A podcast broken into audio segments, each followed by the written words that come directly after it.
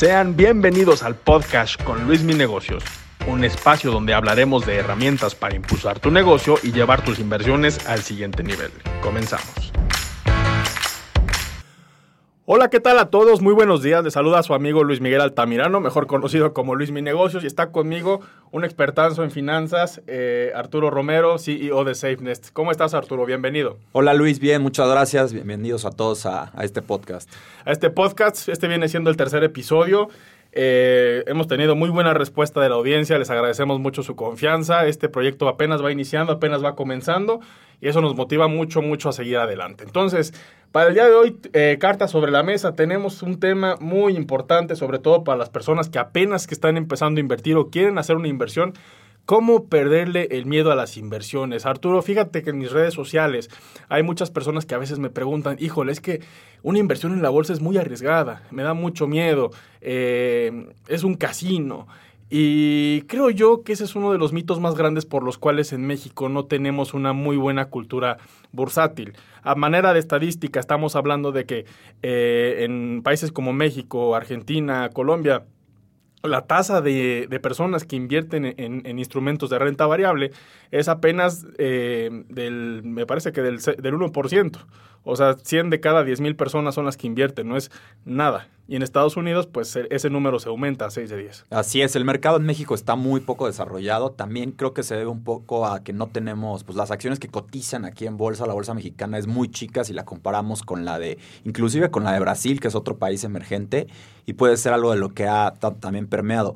Sin embargo, como dices, creo que tiene mucho que ver el miedo cuando tiene algo muy padre el mercado de valores. Tú puedes ver cuánto vale todos los días todo el tiempo, que es el famoso mark to market, el activo o el instrumento de inversión que compraste. Entonces, esto es lo que nos hace que nos cause ansiedad y que nos dé miedo. Es como si, si todos los días viéramos en tiempo real cuánto vale nuestro terreno, ¿no? Pues evidentemente va a haber fluctuaciones en el tiempo y es algo que no debemos de pensar en el corto plazo. Tenemos que estar viendo cómo, cuánto queremos que valga de aquí a X plazo, que es nuestro objetivo determinado. Definitivamente. Eh, creo que la, estrategia de cualquier eh, inversionista pasivo, es decir, aquella persona que busca un crecimiento de, eh, sostenible de, su dinero, tiene que tener miras a largo plazo, sin duda alguna. Pero volviendo a la pregunta inicial, ¿cuáles son, son, digamos, las cuáles podrían ser las principales estrategias para que la gente le pierda el miedo a invertir? Bueno, la principal estrategia es lo que, lo que decíamos, definir cuál es tu objetivo, para qué va a ser ese dinero. Es muy diferente pensar en invertir que este es un dinero que vamos a utilizar en 15 años para la educación de la, para la universidad de mis hijos, a que va a ser un dinero que voy a utilizar en seis meses para irme de viaje. ¿Por qué? Porque si nosotros pensamos en el corto plazo, si yo de aquí a seis meses me voy a ir de viaje y busco que ese dinero crezca a 10%, si en el camino nos toca un lapso de baja en el mercado, pues no te va a dar tiempo de recuperarte. Claro. En cambio, si vas a 10 años, pues va a haber altibajos en el camino, pero en el largo plazo tienes muchas probabilidades de que te vayas recuperando siempre y cuando, como, como tú lo comentas, estés en activos, en, en acciones de empresas sólidas que tengan buenos fundamentales y más importante aún, yo diría que estés diversificado, que no pongas todo en, en la apuesta de una, de una acción, ¿no? Porque aunque se llame Apple, Apple también tiene riesgo, ¿no? No pueden pasar muchas cosas que pueden hacer que ese nombre como tal pueda tener alguna circunstancia ajena a la empresa que afecte su desempeño. Sí, por supuesto. Y es completamente normal episodios de, yo les llamo descalabros, eh, caídas fuertes, eh, un poco eh, precipitosas en, la bolsa, en la bolsa de valores, las americanas, la mexicana, etcétera. Por ejemplo, el día de hoy eh, abrimos, me parece, con un 2% abajo la bolsa, eh, el índice del Nasdaq. Y eso muchas veces a las personas que apenas van iniciando les cuesta mucho, ¿no? Porque entran con una, eh, con gran ilusión, entran con mucha esperanza y em, empiezan con un portafolio de inversión, por decir una cifra, 50, 100 mil pesos y ven que ya tienen 98 en cuestión de dos días. Y bueno, empiezan a, a, recordarnos el 10 de mayo, empiezan a decir que esto es una estafa, que esto es una burla, y siempre lo he dicho yo que hay tres elementos cruciales para el tema de las inversiones cuando, cuando alguien empieza. El primero de ellos es el tiempo. El tiempo porque básicamente necesitamos nosotros de un lapso determinado de tiempo para que estas empresas generen, eh, generen rendimientos, suban sus ventas eh, y pongan a, a trabajar sus planes de expansión. El segundo elemento súper importante es el conocimiento. Debemos nosotros tener inteligencia para poder tomar riesgos inteligentes en el mercado de valores. Definitivamente como ya lo hemos platicado en el podcast anterior, el hecho de que nosotros hagamos inversiones en mercado de valores, que es renta variable, implica un riesgo. Si no queremos correr riesgo, tenemos que ir a rentas fijas, pero las tasas son del 4%. Exacto. Y, eh, ese es el conocimiento. Y el, y el tercer factor súper importante es la paciencia.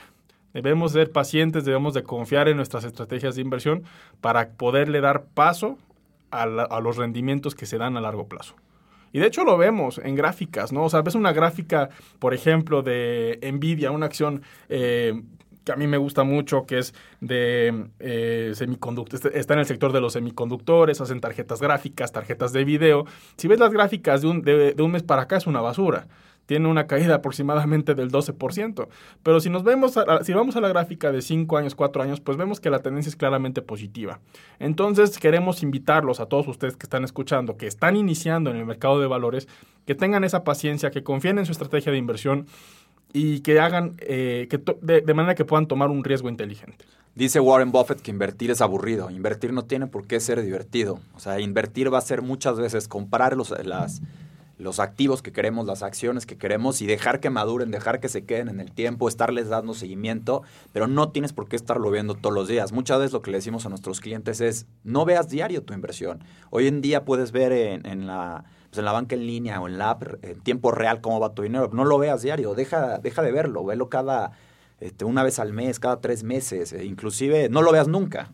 Sea, dale, dale seguimiento, más no estés viendo todo el tiempo cómo se mueve. Incluso yo creo que eso debería tener un nombre, porque es muy normal. Cuando tú empiezas a, invertir diario, ves tu aplicación dos, tres veces al día. Todo el tiempo. Y ya cuando tienes un equilibrio, un balance en tu portafolio, ya ni lo ves. Algo ha pasado también muy importante eh, este, el año pasado, ¿no? A raíz de la pandemia, muchísima gente que que como dices tú, se está iniciando en el tema de las inversiones, compró en abril, mayo, y han estado acostumbrados, hemos estado acostumbrados desde abril, mayo a ver solo alzas.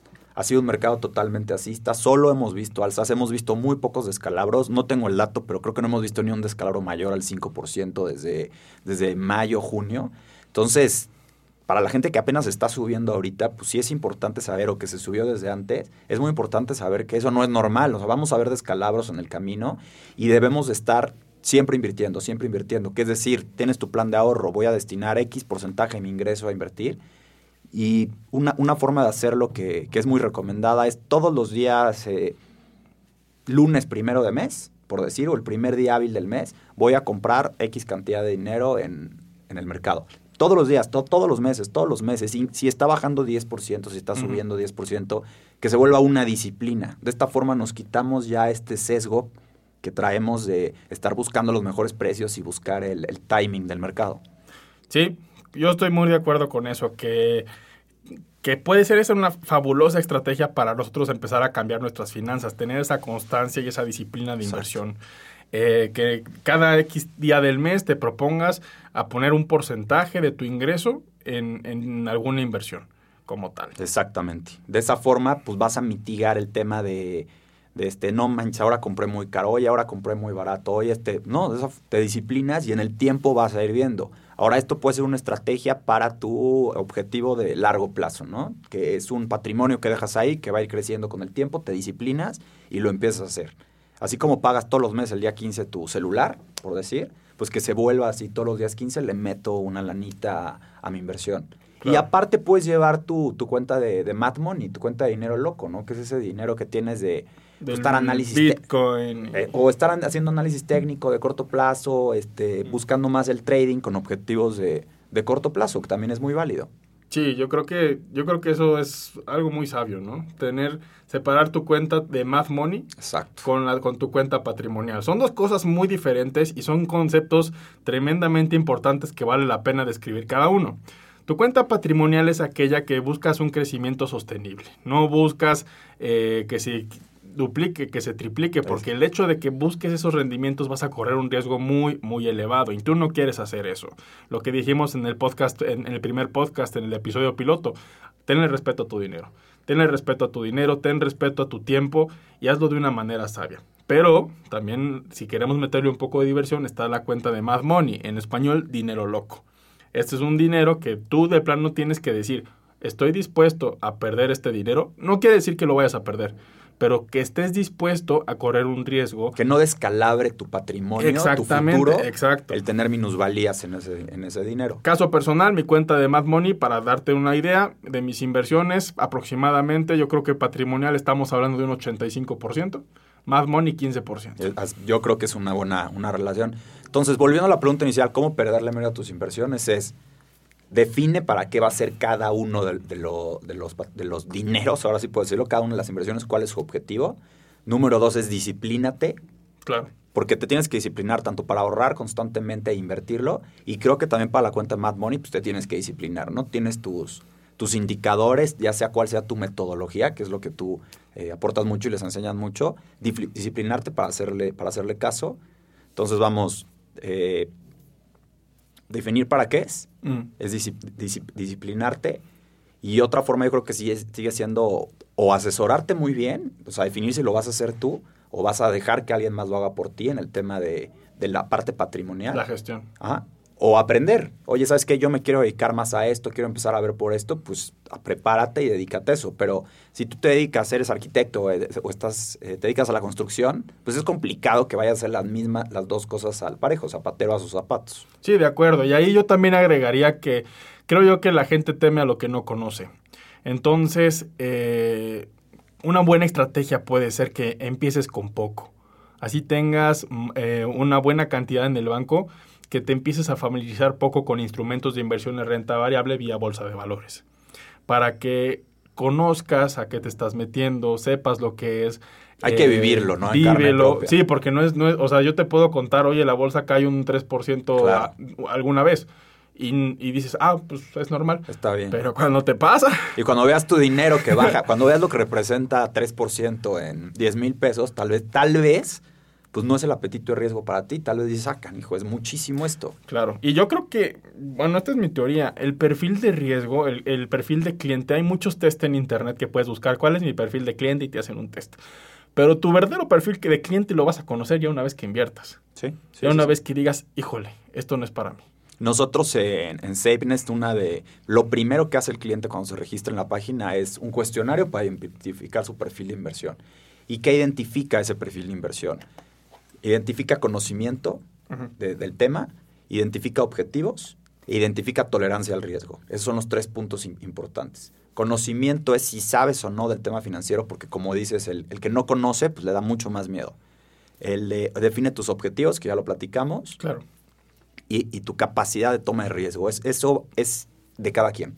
Tal vez para ti eh, sientes que si tienes Bitcoin y baja 10%, tú dices, no, ¿sabes qué? No me importa, voy a comprar más. O, dices, no, esto es una locura, no quiero volver a saber de esto, no aguanto, no duermo, la estoy pasando muy mal. Esa es la, la capacidad de toma de riesgo, que es la aversión al riesgo. Sí, y que básicamente en eso se basa un buen perfilamiento de cliente.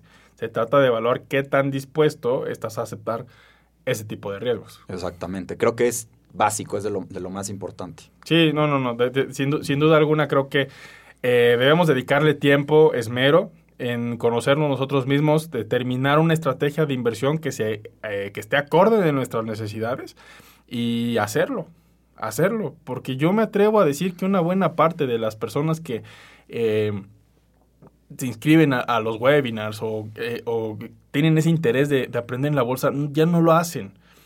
Y, y siempre yo les invito a que lo hagan, que lo hagan, aunque sea 100 pesos, aunque sea 100 pesos. O sea, muchas personas me dicen, ¿cuál es lo mínimo para invertir? Pues éntrale con 100 pesos. Sí, afortunadamente hoy en día puedes invertir con muy, muy poco, a diferencia de antes que solo estaba disponible a cuentas arriba de un millón de pesos. Hace cuatro años, GBM Home Broker, que es uno de los principales brokers aquí en México, la cuenta de inversión mínima eran 100 mil pesos. Sí, sí, sí, sí. Cuatro años, o sea, ya ahorita las cosas han cambiado mucho.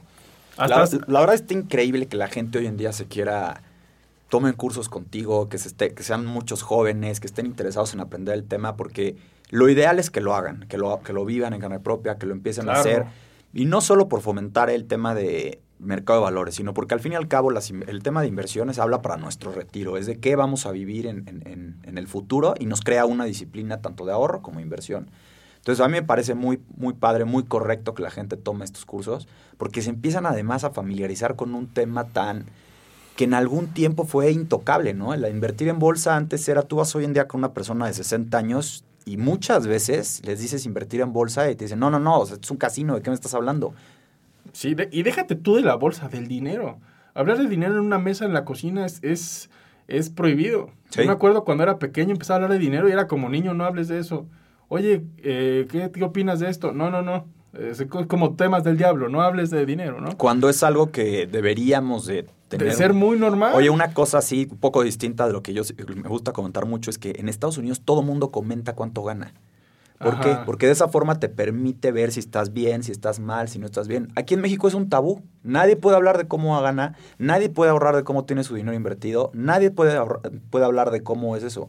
Cuando creo que pues, debería ser lo contrario, ¿no? Oye, mira, yo gano tanto, este, llevo tantos años de experiencia, que haya una apertura para negociación después de, de sueldos también en los trabajos y que al mismo tiempo digas, si de lo que gano ahorro tanto y mira, lo ahorro aquí, lo ahorro con él o lo ahorro yo solo que haya esa comunicación, esa apertura que existe mucho en, en, Estados Unidos, lo pongo como ejemplo, y creo que en México ya con el tema de redes sociales, con el tema de podcast y demás, está empezando a hacer y, es muy bueno, es comunicación y aprendizaje.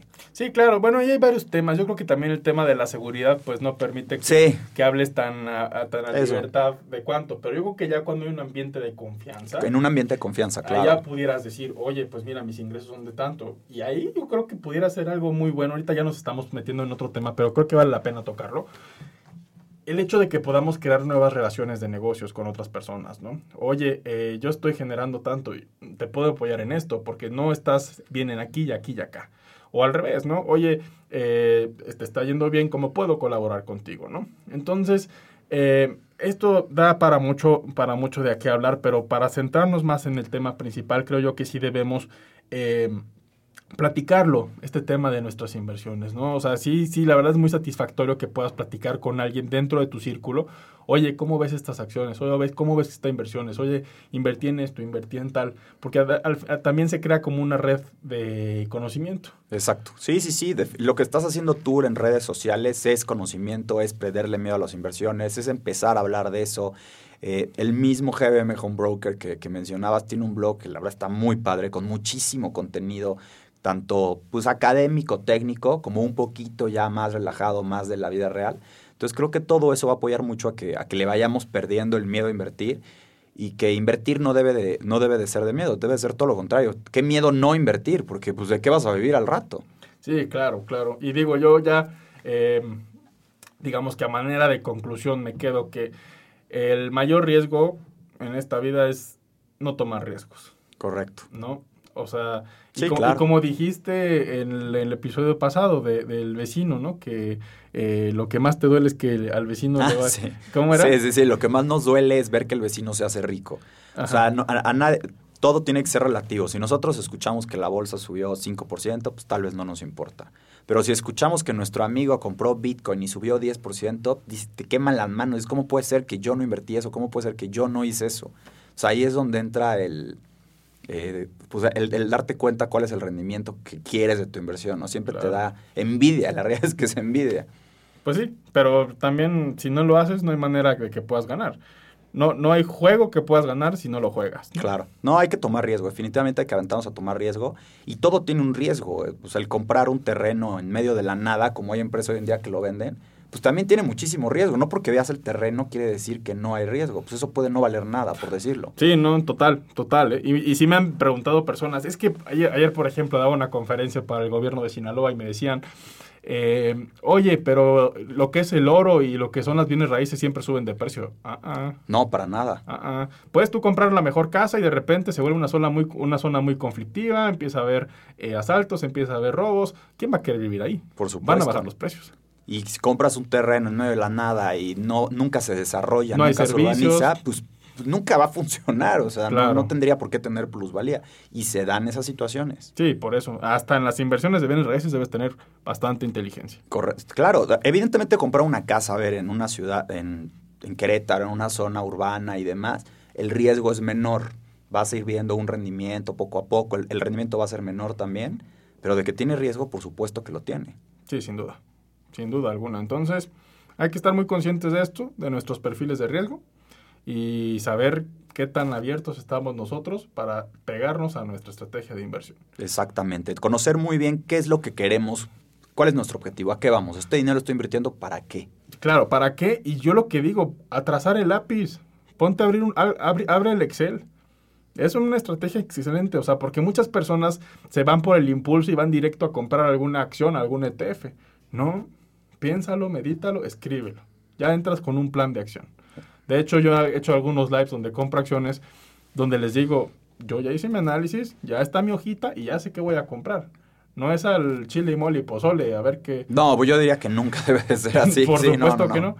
Pero para eso estamos, digo, y por eso yo creo que eh, te agradezco mucho, Arturo, que hayas accedido a armar este podcast, porque hay una muy buena labor educativa en, en temas de educación bursátil aquí. Los podcasts de educación bursátil contados con los dedos en México. La verdad es que en Latinoamérica no hay mucho. Yo me puse a buscar, no encontré casi ninguno, uno o dos, pero creo que esta, esta labor apenas comienza y digamos que que podamos hacer muchas cosas, ¿no? Se puede hacer una, una revolución eh, en temas de, de, educación bursátil, no solamente en México, eh, Latinoamérica también, nos escuchan también desde España. Entonces, eh, pues seguiremos en esta misión de, de, seguir evangelizando la cultura bursátil, facilitarles el proceso, facilitarles el camino y que pongan a su dinero a chambear. Exacto, la idea va a seguir evangelizándolo, como dijiste tú, y poco a poco iremos tocando temas un poco más complejos pero creo que hay que empezar por, por el principio y es muy amplio, muy amplio. O sea, la parte básica sigue siendo muy amplia. Claro, da, da, mucho para da que mucho hablar. para que hablar. Mi estimado Arturo, ¿cómo te encontramos en redes sociales? Me encuentran en la página de internet www.savenest.mx. Eh, la página de Facebook es igual SafeNest. Y eh, Instagram, SafeNest-mx. Excelente, perfecto. A mí me encuentran como arroba Luis Mi Negocios en Instagram, TikTok y YouTube. Muchísimas gracias por su atención y hasta la próxima. Gracias. Bien, entonces. Muy bien.